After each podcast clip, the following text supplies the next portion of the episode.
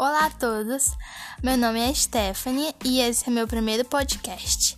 E o assunto é o ensinamento remoto hoje no ensino público.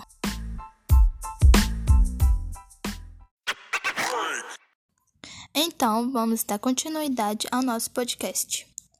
A necessidade de distanciamento social na pandemia mostrou a importância do acesso à internet e a computadores para as escolas.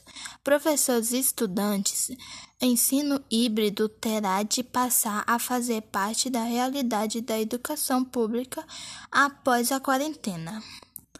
Atualmente, as aulas de ensino remoto estão em alta, porém ainda existem muitas pessoas com dúvidas sobre esse tipo de ensino online. O ensino remoto é todo o conteúdo que é produzido e disponibilizado online, que é acompanhado em tempo real pelo professor que leciona aquela disciplina sempre seguindo os cronogramas adaptáveis do ensino tradicional. Geralmente, as aulas remotas são uma medida emergencial, caso as atividades presenciais precisam ser suspensas. Essa estratégia é utilizada para não acontecer atrasos no progresso escolar, tanto para crianças e adolescentes quanto para universitários. O ensino remoto tem muitas vantagens e desvantagens.